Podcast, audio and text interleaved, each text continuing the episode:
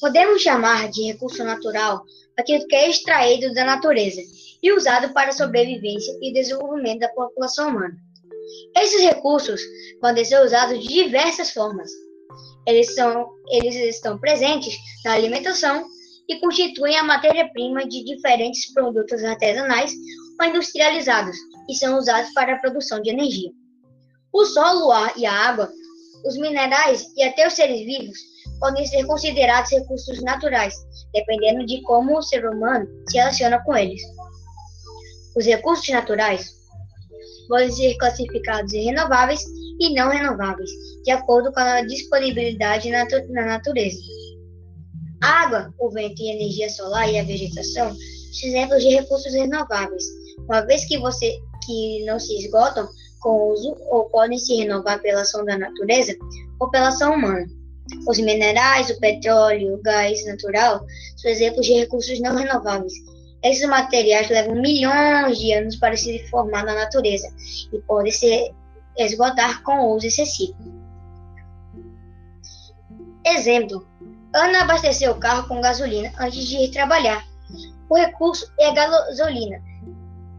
Ele é renovável ou não é renovável? Não renovável. Sabe por quê?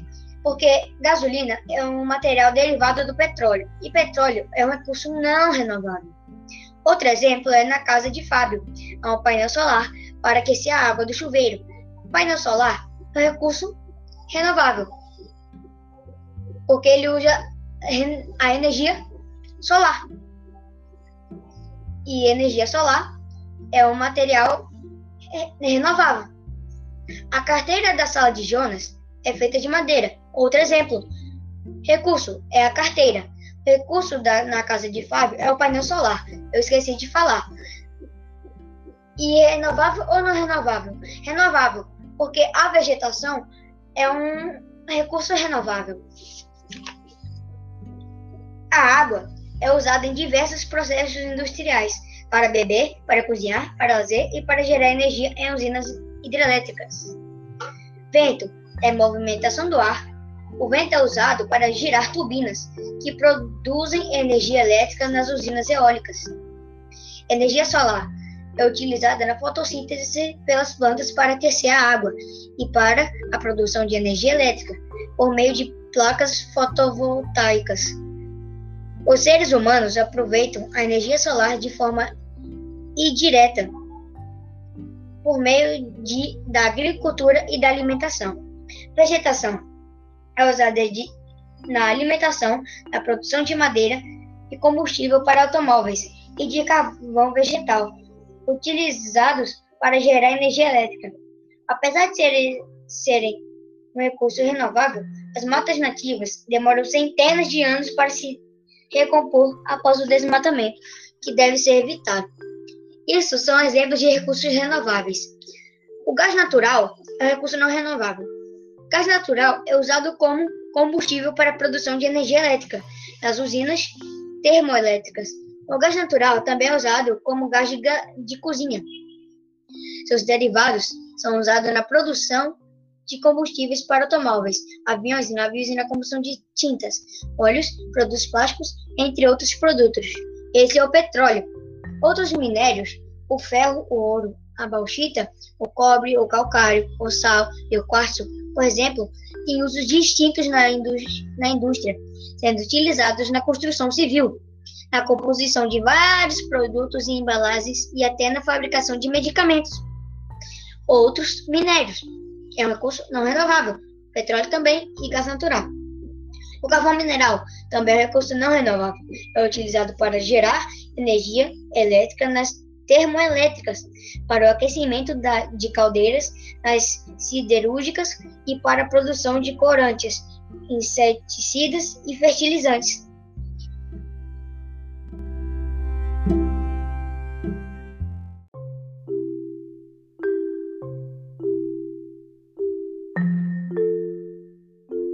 Capítulo 2 Água, um recurso renovável.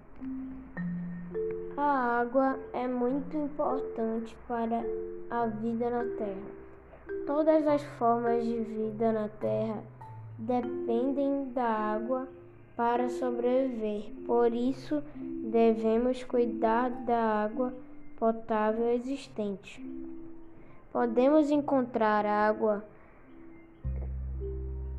em três estados físicos: estado gasoso, encontrado em atmosferas,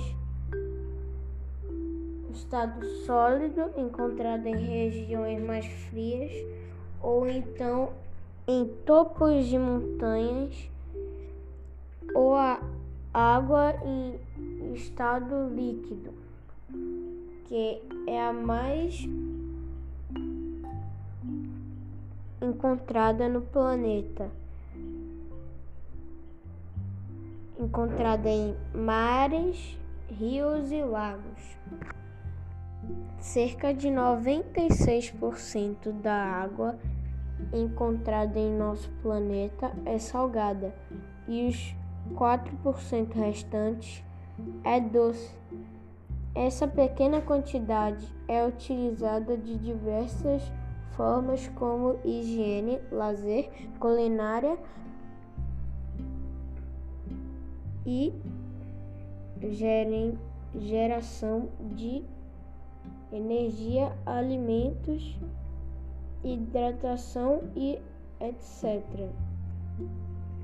Por esse recurso ser tão importante, tão escasso, devemos utilizar de maneira mais consciente, evitando desperdício e a poluição. Poluição das águas. Ainda hoje, mesmo tendo conhecimento da pouca quantidade de água disponível e da grande importância em nossas vidas, de várias maneiras poluímos nossos rios mares, jogando nossos resíduos nas ruas, utilizando agrotóxicos nas plantações, que por sua vez são levadas pelas chuvas até os rios e os mares contaminando o meio ambiente. A, a falta de saneamento também contribui para essa poluição, onde o esgoto é levado para rios e mares, fora os resíduos descartados pelas embarcações que também prejudicam o meio ambiente. O tratamento de água.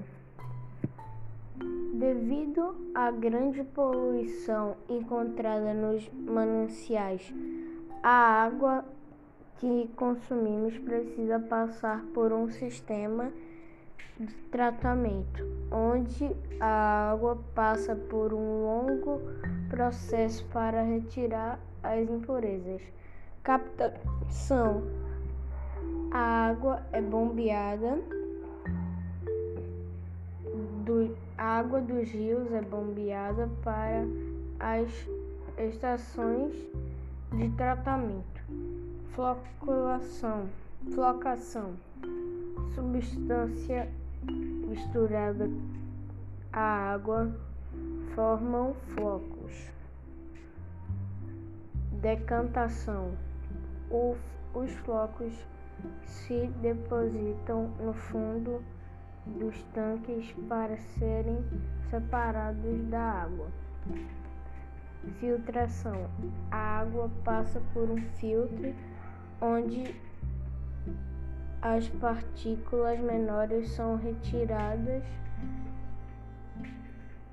Cloração: a água recebe cloro que mata os microorganismos. Distribuição: a água segue por canos até as moradias.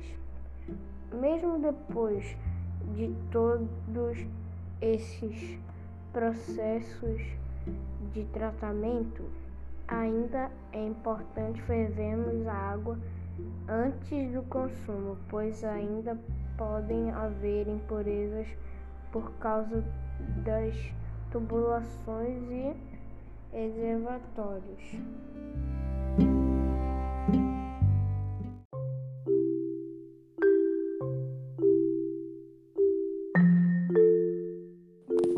O ciclo da água. O ciclo da água começa quando a água dos mares, rios e até da transpiração de plantas e animais evapora e forma as nuvens.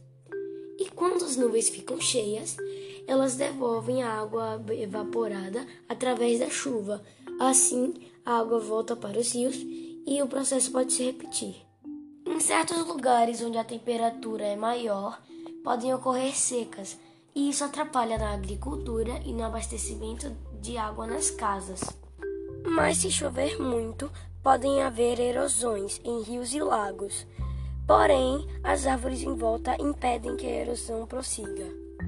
Com muitas chuvas, certos lugares podem ficar alagados, e isso prejudica muito as condições de quem vive nesse lugar. Quando as plantas absorvem a água da chuva, parte da água vai para debaixo da terra e faz parte de lençóis freáticos. Um lençol freático é uma camada de água que fica embaixo da terra. A água é muito utilizada no dia a dia de todos, pois ela é usada para gerar energia, cozinhar, beber, usar para sua higiene pessoal e etc.